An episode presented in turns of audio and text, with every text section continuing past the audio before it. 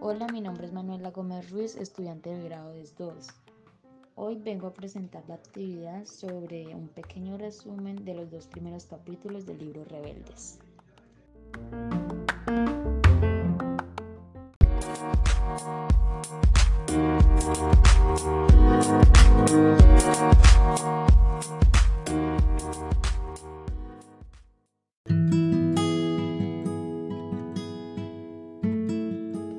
Rebeldes es un libro escrito por Susan Hinton.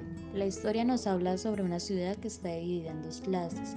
La parte de la gente que tiene dinero, allí se encuentran los Sots, y la parte pobre en la que están los Racers, cuyos protagonistas son tres hermanos, Ponyboy, Darry y Soda, junto con sus amigos Daji, Johnny y Toadbeat. Cabe mencionar que entre estas dos bandas hay una gran rivalidad. Primer capítulo empieza con Pony narrando. Eh, era una noche en la cual Pony salía solo del cine. Además de leer libros, este era uno de sus pasatiempos preferidos.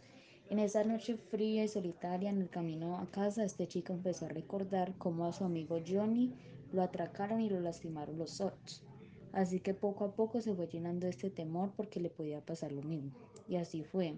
De un momento a otro lo rodearon humillándolo y golpeándolo por ser un Grazer. El autor detalla cada emoción que pudo sentir Pony en este momento y también aclara que su mejor solución fue quedarse sumiso a lo que pudiera suceder.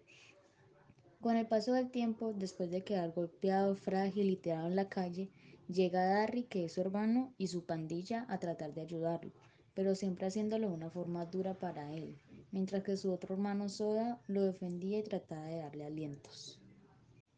El capítulo va terminando mientras que Ponyboy comienza a hablar con Soda sobre Darry, en el que él le cuenta que Darry, a pesar de ser duro con él, de todas formas lo, ama demasiado por ser su hermano.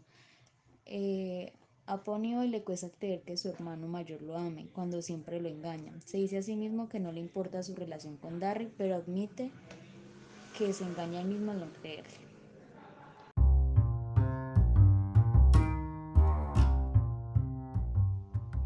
Con todo lo que sucede en este primer capítulo, pude notar cómo muchos de los personajes atraviesan momentos difíciles por la lucha de la supervivencia en un hogar y en una familia que pasa apuros y cómo hacen que yo como lectora empiece a comprenderlos.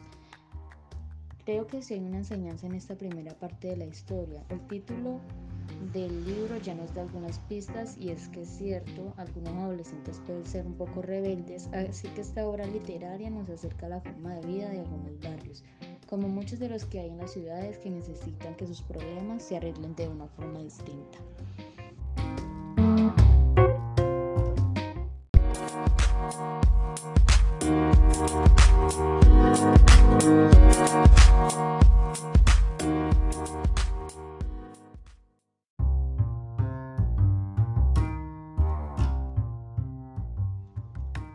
Continuemos entonces con el capítulo 2. Este comienza la noche siguiente de esa conversación, cuando Johnny y Ponyboy se encuentran con Daddy para ir al cine.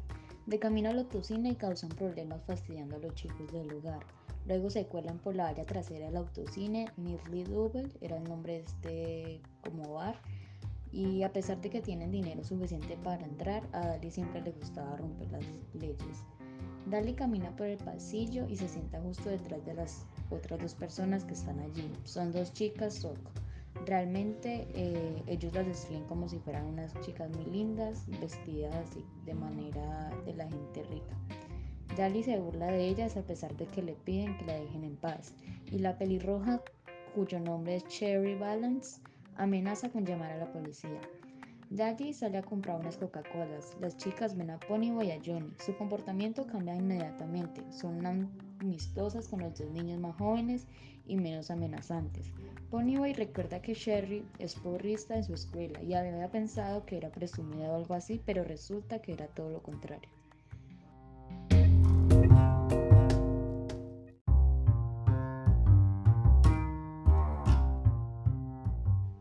Las chicas invitan a Ponyboy y a Johnny a quedarse con ellas para protegerlas. Cherry señala que notan una gran diferencia entre ellos dos y Dali.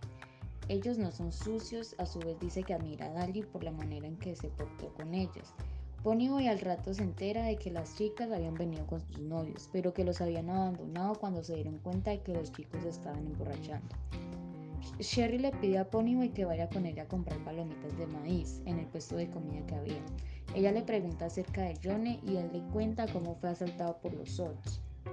Después de contarle la trágica historia, Sherry dice que no todos los Souls son así. Ponyboy permanece incrédulo al principio, pero ella insiste en que las cosas están muy crudas por todas partes. Vuelven juntos y miran el resto de la película con los demás. Así finaliza este capítulo y en mi opinión voy notando como las palabras de Sherry al decir que no todos son iguales es cierto, ya que con las nuevas situaciones que se presentaron se puede ver que ni todos los son engreídos ni todos los Gracers son malos. Me gusta ver cómo van entablando una nueva amistad entre las dos clases sociales. Y esto ha sido todo por hoy. Muchas gracias por su atención.